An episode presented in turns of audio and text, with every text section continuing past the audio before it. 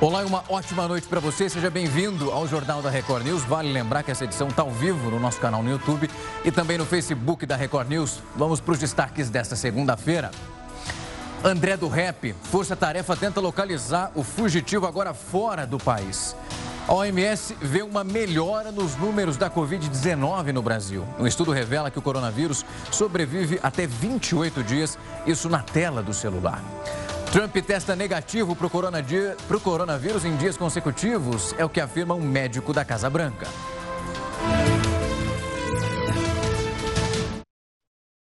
E cerca de 600 policiais paulistas estão atrás de informações para tentar recapturar o traficante André do Rep.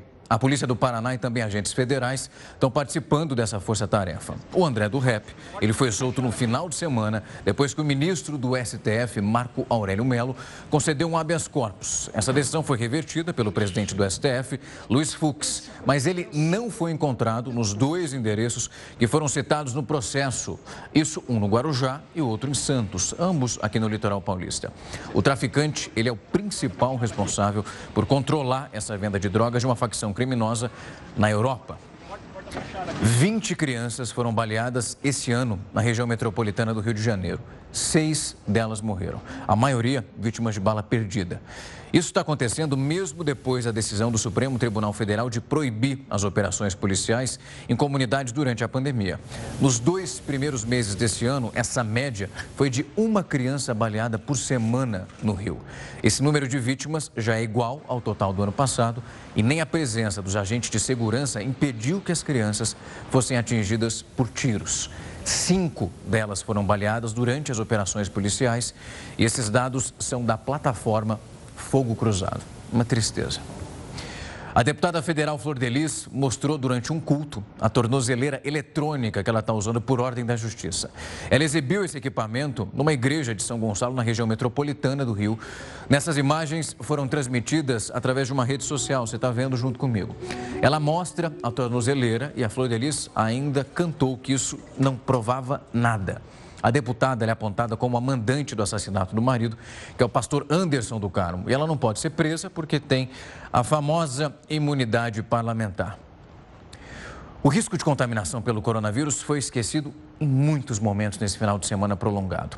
Praias cheias, bailes funks foram provocando ó, só aglomerações. A Mara não resistiu ao dia de sol no Rio. Aos 71 anos, ela pertence ao grupo de risco da Covid-19 mesmo assim, escolheu a praia para curtir o feriado. Hoje eu vim com saudade desse sol. Vim com vontade. Sérgio escolheu o mesmo programa para comemorar o Dia das Crianças com o filho Pedro, de seis anos. Só deixaram em casa um item essencial. Acabou que eu vim até sem máscara também, né? A segunda-feira nem foi tão quente para o padrão do carioca. A máxima chegou a 30 graus em alguns pontos da cidade. Mas isso é só um detalhe para quem tem a praia a dois passos de casa, mesmo com o decreto que proíbe ficar na areia. Eu não sei de onde as pessoas tiraram essa sensação de segurança se nós não ficamos em momento nenhum sem casos e sem óbitos. A nossa epidemia não acabou. O fim de semana prolongado foi de muita aglomeração também à noite. Na Barra da Tijuca, três boates lotadas foram interditadas. A maioria das pessoas não usava máscara. No complexo da Maré, o baile funk aconteceu como se não existisse pandemia. A mesma coisa se repetiu em São Paulo. Esse flagrante foi feito hoje de manhã. A festa começou no domingo, mas ninguém queria ir para casa. Esse jovem tem que se lembrar que ele não vive sozinho no mundo. Ele está vivendo com a família dele, com a mãe, com o pai, com a avó, com o vizinho, e ele, mesmo não tendo sintomas, ele pode carregar esses sintomas. Se ele não se preocupa com ele, dificilmente ele vai se preocupar com o próximo. Final do ano está se aproximando e fica sempre aquela dúvida: será que as festas em família vão estar liberadas ou não? Para te ajudar nessa decisão, um grupo de cientistas fez uma tabela que é de avaliação do risco da infecção em cada tipo de evento social. Olha só. De acordo com os pesquisadores da Universidade de Oxford, no Reino Unido, e também do Instituto de Tecnologia de Massachusetts, isso nos Estados Unidos, para determinar o nível do risco de contaminação, é preciso considerar alguns fatores. Entre eles estão ventilação, o número de pessoas no local, uso de máscaras, tempo de contato entre os participantes, a permanência no ambiente e se as pessoas vão falar, cantar, gritar ou ficar em silêncio. Os cientistas deixaram claro que ainda não é possível determinar um risco risco com 100% de certeza, mas já dá para ter uma noção de quais atividades são mais ou menos arriscadas.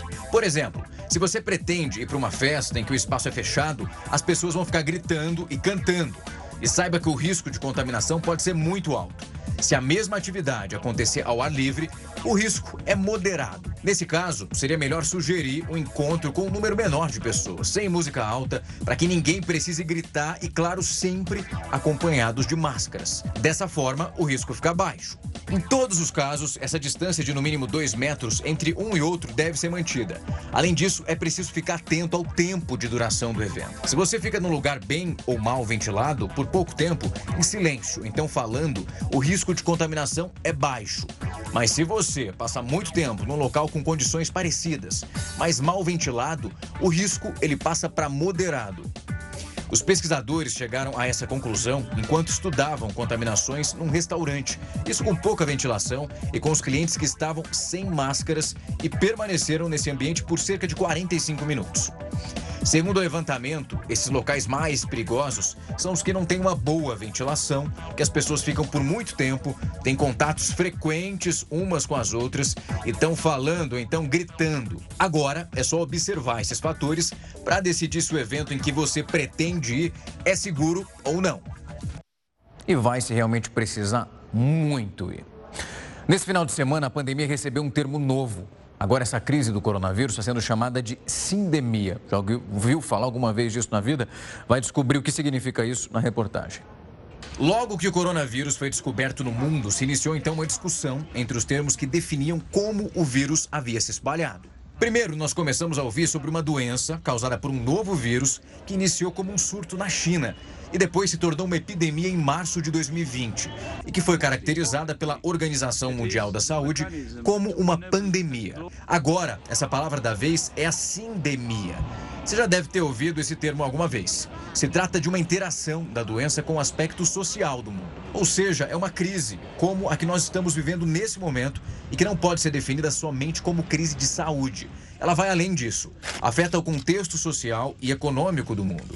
É por isso que a pandemia está sendo chamada de sindemia. Os cientistas começaram a usar esse termo lá na década de 90. Isso para dizer que é uma forma de analisar um surto, levando em consideração as questões ambientais e sociais. Com a crise do coronavírus, os pesquisadores viram que quando uma pessoa tem Covid-19 e outras doenças pré-existentes, Aqueles que vivem em vulnerabilidade apresentam quadros que são mais graves. A doença é agravada pelas desigualdades sociais. Por isso, os pesquisadores entenderam que é preciso olhar para a situação atual como uma sindemia. Eles ainda afirmam que só as políticas públicas é que conseguiriam reverter essa desigualdade para encontrar um caminho para a Covid-19. As escolas da rede particular de ensino do Rio de Janeiro agora vão ter que preencher um protocolo sanitário online.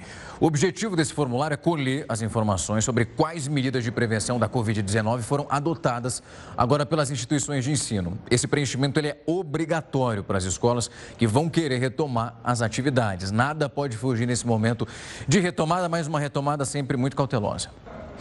Já vão começar amanhã os testes para a Covid-19 nos alunos e também nos servidores públicos, mas aqui do estado de São Paulo. Esses testes acontecem em 20 municípios. 10 mil alunos, além dos mais de 9 mil servidores, nesse primeiro momento vão ser examinados. O governo do estado pretende mapear esse nível de infecção de toda a rede estadual de ensino durante esse retorno das aulas, que começou lá de forma opcional no último dia, dia 7, já falando do ensino médio. A província japonesa de Gunma, região com a maior concentração de brasileiros no país, está vivendo um aumento no número de casos de Covid-19. A gente vai direto para Tóquio falar com a correspondente Silvia Kikuchi. Silvia, aí para você já é bom dia e conta aí se o governo local está pedindo que os brasileiros vão tomar algum cuidado especial em relação a isso.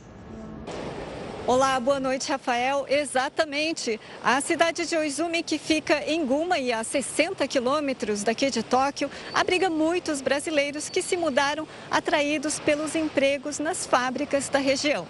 E de acordo com o prefeito de Oizumi, há várias reclamações de que os brasileiros não estariam cumprindo o distanciamento social e ainda organizando festas. O governo declarou estado de emergência depois que mais de 60 estrangeiros testaram positivo para a Covid-19 em uma semana. Rafael. Obrigado, Silvia. Já começou a propaganda eleitoral gratuita no rádio e na televisão. Você deve ter percebido aí os candidatos que vão concorrer nas eleições municipais de 2020. Mas será que ela é realmente gratuita? Pelo menos a gente costuma ver isso ali quando elas vão aparecer. Quem vai responder essa pergunta para a gente é o Heródoto Barbeiro. Heródoto, boa noite para você.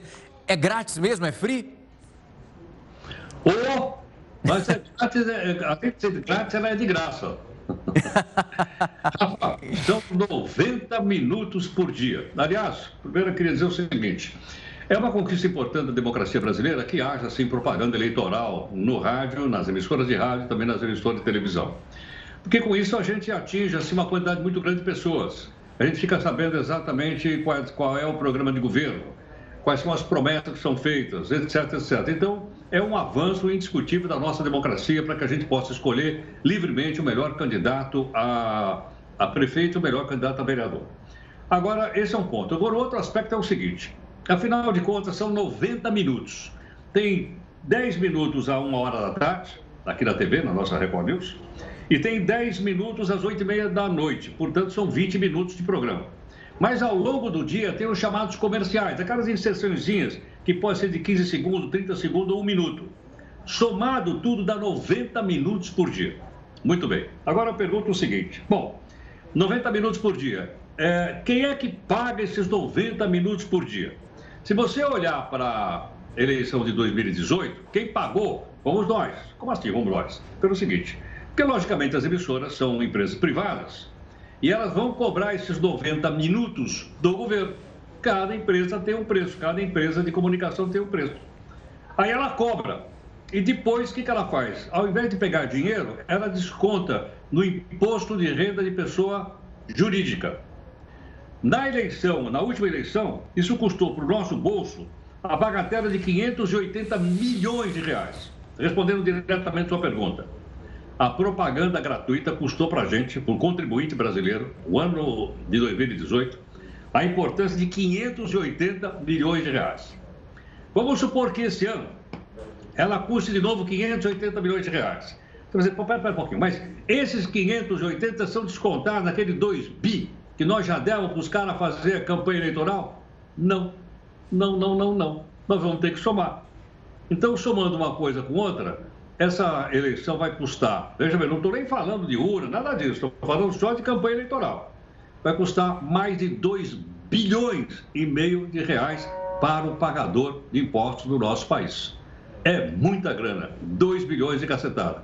Então, eu acho que uh, algumas, uh, algumas pessoas precisam corrigir essa história e falar agora é propaganda eleitoral gratuita. Não é verdade. Não é gratuita ela é paga. Agora vamos à propaganda eleitoral do Tribunal Superior Eleitoral. Aí está certo. Mas é uma inversão, porque isso sai do nosso bolso, como acabei de explicar agora, Rafa. É muito, é zero, Heródoto. Para perder de vista, a gente vai perdendo as contas. É muito, é muito dinheiro. Daqui a pouco a gente está de volta, Heródoto. Falamos de dinheiro. É muito dinheiro, pouco não. Uma pesquisa divulgada hoje por pesquisadores australianos revelou que o novo coronavírus ele pode durar quase um mês em superfícies. Como o seu celular já limpou ele hoje, é bom dar aquela limpada. Eu vou para um rápido intervalo e daqui a pouco estou de volta. Jornal da Record News está de volta para falar de um assunto que, se você não presta atenção, é bom ficar atento, que é super importante. O real teve uma desvalorização de mais de 40% em 2020. Quais que são os impactos disso aí no dia a dia dos brasileiros? Quem vai explicar isso para a gente é o economista Pedro Lang. Pedro, boa noite, obrigado por ter aceito bater esse papo aqui com a gente. Já vou lançar minha primeira pergunta numa tacada só para você. O que que de fato afeta a vida ali do brasileiro nesse dia a dia, quando a gente fala que o real está bem desvalorizado ali, vai perdendo valor? Boa noite, Rafael. Boa noite a todos. É, primeiro ponto é quando o real está desvalorizado, né, quando o dólar está mais valorizado, como a gente está vendo agora, é, o primeiro impacto é, é, no preço dos produtos que a gente consome, principalmente os produtos que, que, que, a gente consome lá de fora, né, os eletrônicos, até mesmo alimentos, a gente importa muito trigo, por exemplo, o pessoal costuma brincar que o, que o pãozinho, pãozinho de sal fica um pouco mais caro, a própria gasolina. Então, o primeiro impacto certamente é no preço dos alimentos que a gente consome e também nos outros produtos que, que, que compõem a nossa cesta básica. Pedro, quando a gente fala dessa desvalorização, o fator externo ele é essencial para a gente perceber que a nossa moeda vai perdendo valor ali quando colocada do lado do dólar. Perfeito. É, de certa maneira, um dos motivos é, é o, o, problema externo, né? É, mas também a gente tem, tem uma série de problemas internos que podem, ou fatores internos que podem justificar essa, essa perda de valor do real em relação ao dólar. Um deles, por exemplo, é a taxa de juros brasileira. Né? O Brasil hoje está com uma taxa de juros num patamar historicamente baixo. Isso atrai menos recursos aqui para o nosso país, por consequência, é, a gente tem uma tendência de ter um dólar um pouco mais pouco mais depreciado. Além disso, a gente tem uma situação fiscal bem delicada hoje, que costuma influenciar negativamente, é, já, já, já, influenciou no passado e hoje influencia negativamente na performance da nossa moeda. Mas também não é um movimento exclusivo, como você comentou, Rafael. É um movimento que acontece no mundo todo. Os países emergentes como um todo, Chile, Brasil, México, eles têm uma performance ruim em relação ao real. É, o Brasil ele acaba sendo um protagonista, a gente tem uma das piores performances do mundo em relação ao, ao dólar, é, mas certamente é, é uma soma de dois fatores, tanto o interno quanto o externo. Pedro, você falou de um ponto que já ia jogar minha pergunta em relação a isso. Eu vi uma pesquisa dizendo que o real foi uma das moedas que mais desvalorizou no mundo esse ano. Exato. É, a gente perde, inclusive, para países em, em, situação delicada do ponto de vista social, países em guerra, é, o Brasil tem uma performance muito ruim do ponto de vista de moeda, é, de uma certa maneira por conta da postura que o nosso Banco Central decidiu, é, decidiu adotar. Né? É, a gente tem um ambiente hoje de inflação, do nível de preços muito confortável, é, e por conta disso o Banco Central ele preferiu é, manter os juros mais baixos e, e, não ser agressivo no ponto de vista dentro do mercado de câmbio para tentar manter nossa divisa um pouquinho mais desvalorizada agora, levando isso a um choque de preço, né? Ele quer que os nossos preços eles subam agora para a gente ter um pouquinho mais de espaço para manter os juros baixos por mais tempo. É um pouco da postura do nosso Banco Central, mas também tem esses outros fatores que a gente comentou, né? O nosso cenário político ele é um pouco conturbado, a gente viu quanto foi difícil aí, é, a, o Brasil durante essa pandemia, a gente teve a, a, uma série o pessoal costuma brincar de caneladas aí, Ministério da Saúde, Ministério da Justiça, vem para cá, vai para lá, ministro. Foi, foi, um pouco caótico. E aí o Brasil acabou tendo essa performance negativa. Pedro, quando a gente fala desse lado sofrido da economia, a gente fala, ah, é um ano de pandemia. Mas não é só isso que. Isso tem um peso, claro, imenso. Mas não foi só isso que traz essa moeda com, essa, com esse carimbo negativo que a gente está vendo ultimamente. Como você falou, tem inúmeros outros fatores e que o governo brasileiro também precisa tomar as rédeas ali. Exato. É, eu não sei se o governo precisa tomar as rédeas, né? O Banco Central ele decidiu ter essa postura um pouco mais passiva, isso acabou gerando benefícios positivos do ponto de vista econômico. A gente viu que o nosso Tesouro Nacional ele foi superavitário é, em, em, um, em um número recorde, né? Ele fez uma operação em que ele vendeu as reservas brasileiras a mercado nesse patamar de dólar mais alto e conseguiu oferir um bom lucro em comparação ao que ele tinha comprado. Então, o Banco Central ele fez uma operação em que ele conseguiu é, gerar recursos que podem ser utilizados em outras frentes, na saúde, na educação, na infraestrutura. É, então, de uma certa maneira, é, essa permissividade com relação ao dólar foi benéfica. É, por outro lado, a gente tem todo um impacto negativo para alguns consumidores. A gente sabe que o Brasil é um país historicamente exportador, então as nossas exportações estão indo super bem, os nossos produtos estão super competitivos se comparados aos, aos produtos é, lá de fora, tanto no mercado interno quanto no mercado externo. É, então, é, é, como a gente comentou, né? É uma balança. A gente vai ter que saber quais são os impactos. O que, que é positivo para a gente, para os nossos consumidores, para os nossos produtores, e o que, que acaba sendo negativo no curto e no médio prazo. Pedro, eu agradeço o tempo e a disponibilidade. É bom a gente levar para quem está em casa esse panorama, saber o que está acontecendo e falar dessa desvalorização da moeda de uma maneira que a gente consiga atingir quem está acompanhando a gente e ficar atento a isso que é extremamente importante. Pedro, obrigado pelo tempo e a disponibilidade. Boa noite para você. A decisão do ministro Marco Aurélio Melo de soltar o traficante André do Rep já provocou a chegada ao STF de pelo menos dois pedidos de liberdade com esse mesmo argumento. As defesas de Gilcimar de Abreu e Márcio Henrique Garcia, presos por tráfico internacional de drogas, nesse mesmo processo do André do Rep, estão argumentando uma situação muito parecida. Elas não tiveram a prisão preventiva renovada dentro do prazo máximo de 90 dias, que é o estipulado pela lei anticrime, aprovada já no ano passado pelo Congresso. A expectativa é que o plenário discuta esse assunto já nos próximos dias. A gente vai logo na sequência com a opinião do colunista Rodrigo Constantino. A soltura de um traficante ligado ao PCC por uma decisão de Marco Aurélio Melo gerou muita polêmica nesses dias. Eu acompanhei um intenso debate técnico entre advogados inconclusivo. Após idas e vindas de juridiquês, eis o que fica para nós, réis mortais. O excesso de garantismo legal pode significar, na prática, a completa impunidade de marginais muito perigosos. Marco Aurélio disse na decisão que caberia à Polícia Civil ou ao Ministério Público solicitar uma reavaliação da prisão preventiva para evitar uma possível ilegalidade com o fim do prazo estabelecido de 90 dias. Marco Aurélio ainda ressalvou é, que, caso houvesse alguma pena de prisão transitada em julgado, ou seja, sem possibilidade de recurso, o traficante deveria ser mantido preso. Caso contrário, a ordem era para que ele fosse colocado em liberdade imediatamente. O presidente do STF, ministro Fux, afirmou na sua decisão contra Marco Aurélio Melo que a soltura compromete a ordem e a segurança públicas, por se tratar de um paciente de comprovada altíssima periculosidade e com dupla condenação em segundo grau por tráfico transnacional de drogas. Isso aí, apertando a tecla SAP, significa o seguinte: o sujeito é, tem nível hierárquico elevadíssimo numa organização criminosa, já teve histórico de ser foragido por mais de cinco anos. Se a soltura fosse mantida, isso iria violar gravemente a ordem pública e colocar em liberdade alguém perigoso, alguém que é responsável por crimes violentos. Parece puro bom senso isso mas os nossos garantistas usam brechas legais para proteger os marginais. O que pega ainda pior quando sabemos que o sócio do escritório que pediu a soltura do tal traficante foi assessor de Marco Aurélio por dois anos. Que as leis precisam melhorar por meio do poder legislativo para impedir essas manobras, não resta dúvida. Mas certos garantistas parecem ávidos por encontrar filigranas legais e, com isso, atentar contra o verdadeiro senso de justiça. Agora, o traficante pode estar no Paraguai, foragido.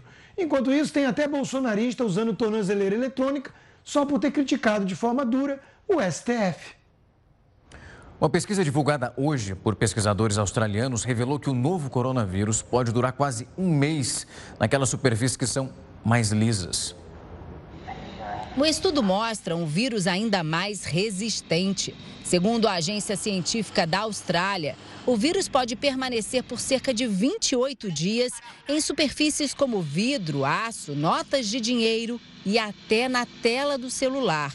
Pesquisas anteriores mostravam uma longevidade de seis dias no plástico ou no aço.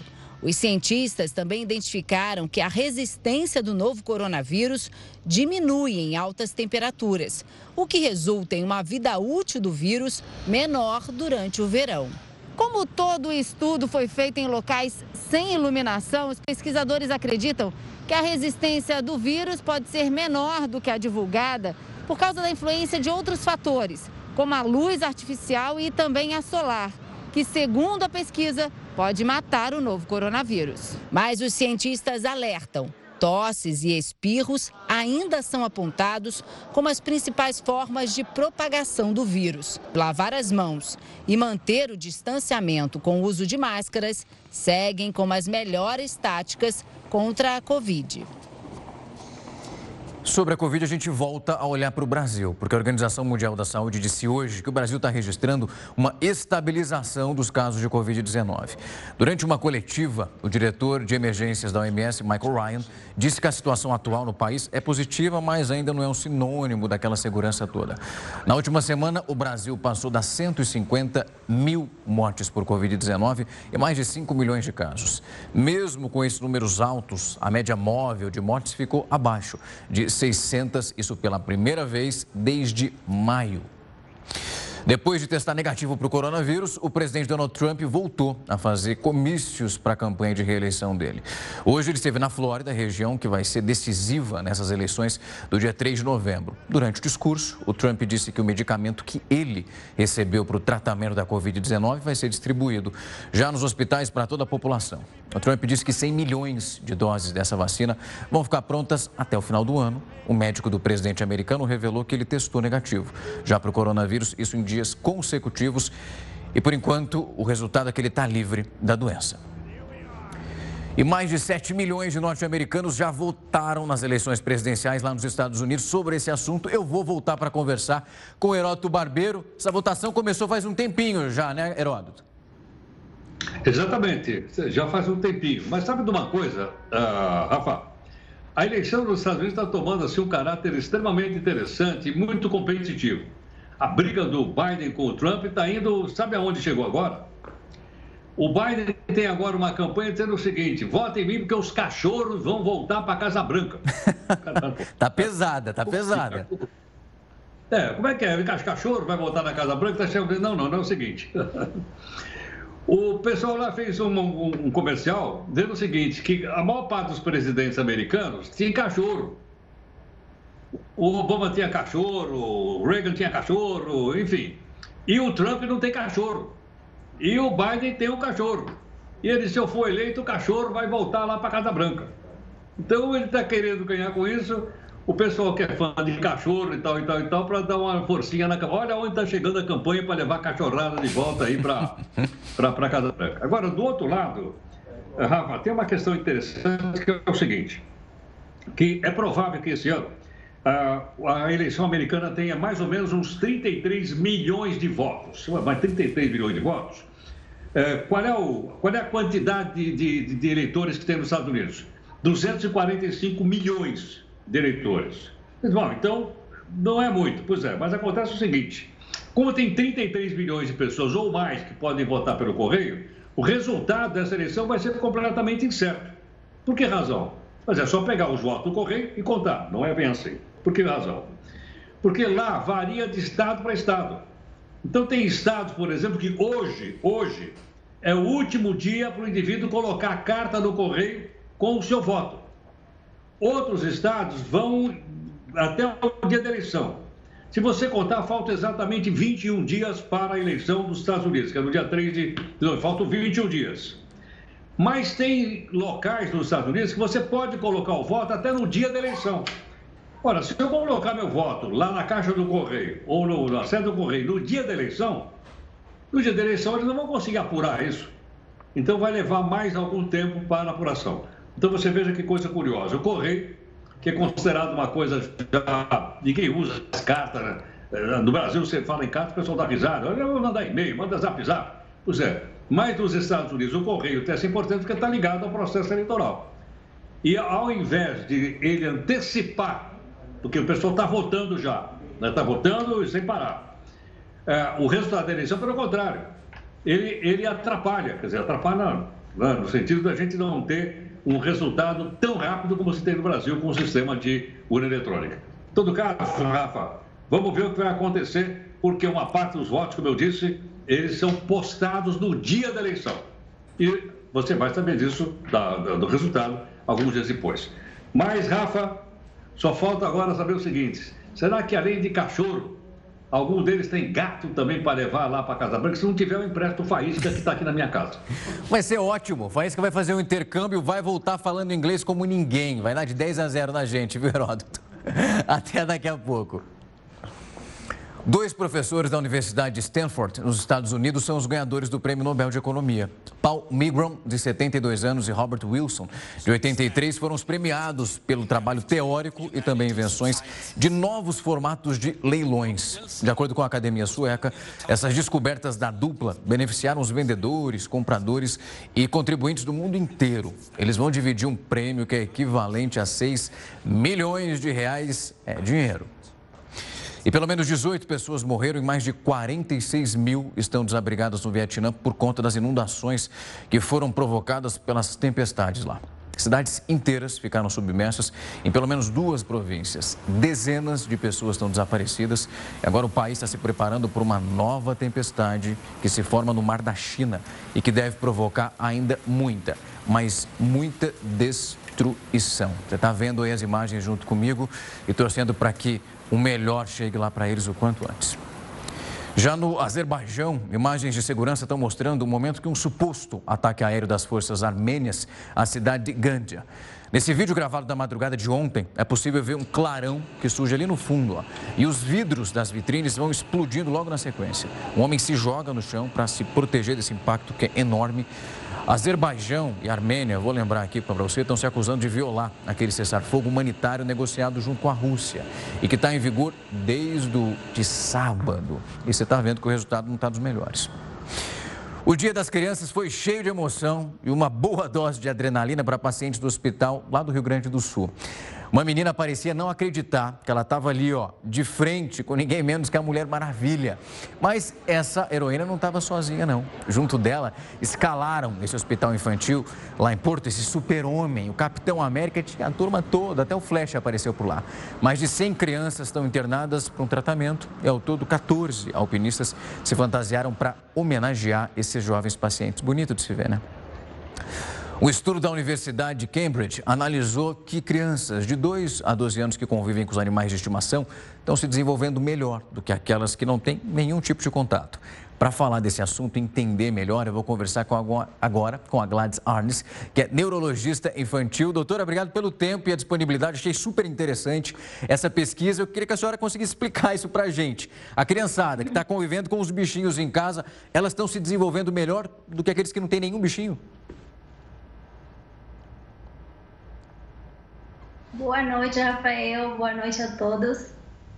Com certeza, é, tem muitas pesquisas né, falando de, dos animais de estimação, que ajudam muito no desenvolvimento físico, no desenvolvimento psicológico, além de melhorar a imunidade, né? Doutora, vamos fazer uma comparação. Esse tipo de evolução das crianças ali, junto com esses bichinhos, ela acontece pela própria interação. O bichinho acaba estimulando essa criança a melhorar a convivência, tanto com o pai, ou então com os amiguinhos?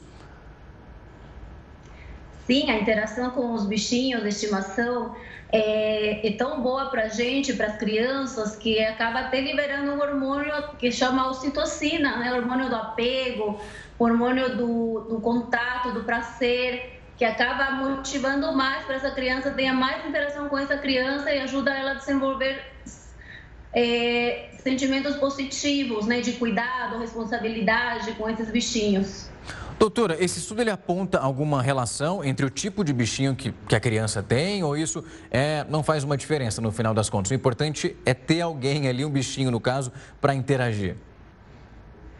O importante é ter um bichinho, um amiguinho para a vida toda, na verdade, né? Pode ser um cachorrinho, pode ser um gatinho ou qualquer outro bichinho de estimação, né? De qualquer forma, vai ajudar muito no desenvolvimento dessa criança. Doutora, para o cérebro da criança é como se fosse um amiguinho, esse bichinho. É realmente alguém que vai ajudar nessa interação ali com ele. Sim, sim, né? É, crianças, né? O cérebro das crianças é como se fosse uma massinha, a gente consegue moldar. E os bichinhos de estimação, eles ajudam muito com isso, porque vai incentivar essa criança para ser uma criança responsável, porque vai ter que dar água, é bom incentivar para ele dar comida, limpar o xixi, limpar o cocô, cuidar de uma de outro de outra criaturinha. Doutora, a senhora trocou num ponto que a gente já vai chegar nos pais, né? Também os pais têm que colocar essa responsabilidade para a criança. Não adianta fazer tudo para o animalzinho e deixar a criança só na parte boa, que é a brincadeira.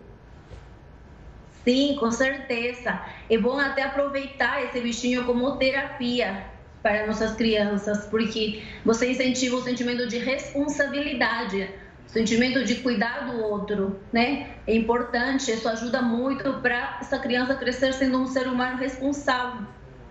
A gente costuma falar sobre aqueles, as crianças que são filho ou então filha única, acaba ficando muito tempo sozinho. Eu imagino que esse compartilhamento, essa troca com o bichinho, ajuda até naquele ato de você compartilhar algo que você tem, né? Ajuda para os pais tatear isso mais fácil, né?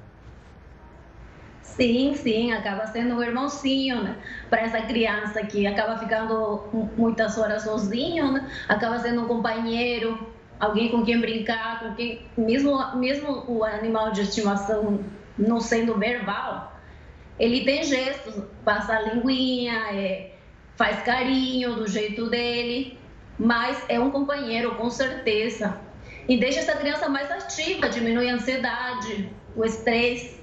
Não, na pandemia é ótimo, vai queimar a caloria da criançada, vai colocar para a energia correr. Doutora, obrigado pelo tempo e a disponibilidade que vai ter de pai agora. Mamãe, dá aí, ó, dá aí um cachorrinho, um gatinho para mim. Serão muitos a partir de agora, depois dessa entrevista. Obrigado pelo tempo e a disponibilidade, doutora. Tá aí, vai ter que negociar agora. A poupança bateu recorde durante essa pandemia. Mas o que, que, tem feito as pessoas guardarem mais dinheiro nessa modalidade? Pelo menos quem tem o dinheiro sobrando. No próximo bloco eu vou te contar isso e muito mais. Não sai daí. Vamos falar de dinheiro e para isso vai voltar aqui o Heródoto Barbeiro para explicar sobre o que tem feito as pessoas deixarem o dinheiro na poupança, principalmente durante essa pandemia. Heródoto, disseram, cadê Heródoto? Daqui a pouco está aqui? Eu quero saber dele, quando ele está se preparando ali para aparecer aqui com a gente. Muito se disse que a poupança não ia render mais, que não estava valendo, que não ia rolar, mas se diz que na pandemia parece que voltou para essa prática. Heródoto, agora está por aqui? Heródoto está fazendo suspense com a gente, hein? Ele vai aparecer hoje ou não? Está fazendo os últimos cálculos em relação a essa poupança, se ela vai ser qualificada ou não. É um investimento, quando a gente fala, que acho que umas duas semanas atrás, nós falamos com o um economista, ele falava sobre se ia rolar, se vai valer a pena. Heródoto, está fazendo suspense comigo, hein? Agora sim, conta para mim da poupança. Tá, as pessoas estão acreditando nela de novo? Bom, uh, Rafa, Hoje estamos falando de dinheiro. Falamos agora há pouco do custo da, da campanha eleitoral, etc. Agora vamos falar do dinheiro das pessoas, do dinheiro particular das pessoas. Tem duas coisas que são surpresas para quem está acompanhando um pouquinho da economia brasileira. Uma delas é exatamente os depósitos da caderneta de poupança. Vamos mostrar aqui para. Como tem númerozinho, fica mais fácil a gente guardar a hora que a gente olhar o númerozinho. Vamos mostrar então a primeira telinha. Nela a gente tem o seguinte: nós temos dois recordes de caderneta de poupança, coisa que chamou a atenção, muita atenção. Tá? Ou seja, numa situação como essa que nós estamos vivendo, das pessoas. Ah, lá, aí está. Qual é o recorde? Olha, em setembro deste ano, é o recorde desde 1995. Você já era nascido em 95, hein, Rafa? Veja lá. Já, já. Desde, no... desde 95 para cá, é, é o aniversário da Amanda, ela nasceu em 95. Então veja lá, é, desde 95, o melhor mês de setembro foi esse agora. Foi depósito de 13 bilhões e 200 milhões de reais na cadeia de poupança. É um recorde. Outro recorde é de janeiro a setembro, durante sete meses. Olha a quantidade de grana que o pessoal colocou na cadeia de poupança. Esse ano, guardou lá 137. Volta só um pouquinho a telinha anterior para eu, eu poder ler. Ele guardou lá mais 130 e tantos bilhões. Volta um pouquinho a telinha anterior, se, se possível. É, 137 bilhões. Bom, eu tenho marcado direitinho aqui, eu, eu vou ler aqui. É, tal, tal, tal, foi, tá. 137 bilhões de reais nos sete primeiros meses. Qual é o segundo, a segunda coisa que chama atenção? Surpresa. É isso que nós estamos mostrando agora. Olha o rendimento da caderneta de poupança ao ano. É de 1,4% ao ano. Esse é o rendimento da caderneta de poupança. É o juro da caderneta de poupança, ok? Aí você vai dizer, bom, mas 1,4% é muito ou é pouco? Vamos fazer uma rápida comparação. Qual é a inflação desse ano? Segundo os especialistas, astrólogos, tarólogos, etc., a inflação desse ano vai ser de 2,2%. Então a caderneta de poupança vai render menos do que a inflação que está vendo aí. Agora vamos para a taxa Selic, aquela taxa que o Banco Central administra. E, nesse momento, a taxa Selic está valendo 2% ao ano.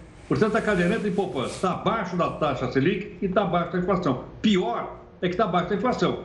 Porque se a inflação é 2,2, eu vou ganhar só 1,4, eu vou perder dinheiro deixando o meu dinheiro na poupança. Agora a pergunta que não quer calar. Da onde veio essa grana, se está nessa crise, o pessoal colocar na cadeira de poupança a ponto de dar esse, esse recorde que eu acabei de colocar. Então vamos lá. Por que, que o pessoal põe na poupança? Primeiro, por causa da segurança. Ela tem inclusive um seguro até uma determinada quantia, acho que até 250 mil reais. Né? Ela é muito segura. Segundo, não paga imposto de renda.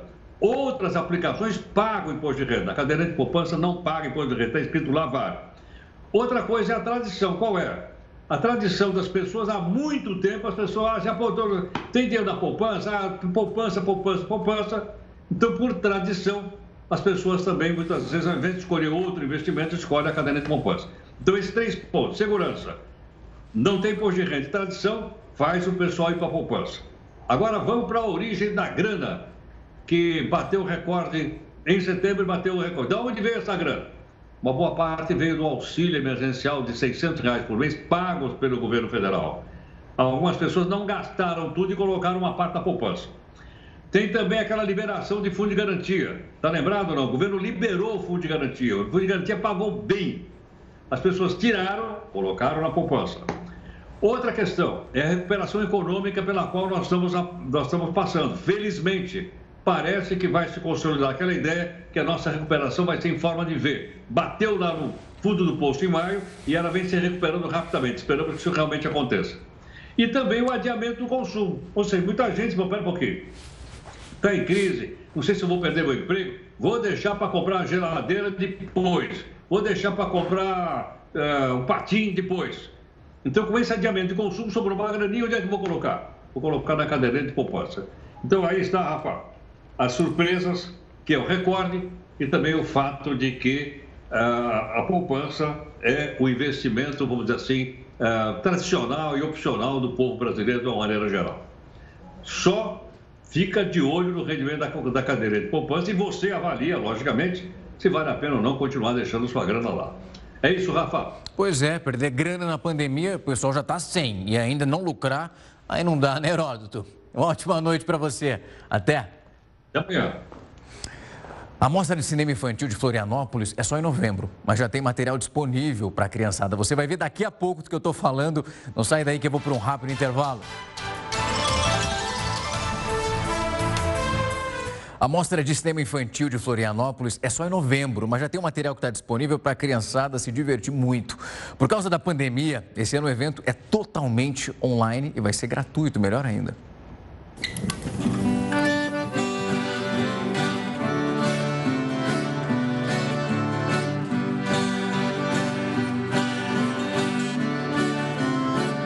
Só um pedaço mesmo para dar um gostinho. A Mostra de Cinema Infantil de Florianópolis liberou mais 15 curtas-metragens em comemoração ao mês das crianças.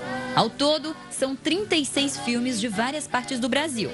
Um convite para que as pessoas façam sessão de cinema em casa. E nem só de animação vive a criançada. A organização da Mostra de Cinema Infantil disse que documentários como estes também estão entre os mais votados pelas crianças. Eles acreditam que isso acontece porque elas gostam quando rola essa identificação. No caso, quando elas se veem representadas aqui na telinha. Às vezes a gente acha que para criança tem que ser animação. E não, a criança ela está aberta a todos os tipos de formato e todos os tipos de linguagem. As crianças têm menos preconceito que a gente. E para isso também tem produção catarinense, 11 no total. Entre eles, o curta As Quatro Estações, que conta a história do Luiz Roberto, um garoto de 13 anos que vive na área rural, mas sabe perfeitamente equilibrar os anseios do mundo moderno. É um filme catarinense e isso é super importante, que as crianças se vejam, se reconheçam e se identifiquem na tela. Então é super recomendado para as crianças, para os professores também poderem indicar filmes para os seus alunos e para as famílias também. A liberação dos filmes no canal acaba sendo um esquenta para a 19 edição da Mostra do Cinema Infantil de Florianópolis. Evento que acontece de 21 a 28 de novembro, com acesso totalmente de graça. Basta acessar youtube.com barra Mostra de Cinema Infantil e se divertir. A ideia do canal da Mostra é liberar mais filmes brasileiros que as crianças conheçam, né? Como as outras crianças das outras regiões do Brasil, como elas brincam.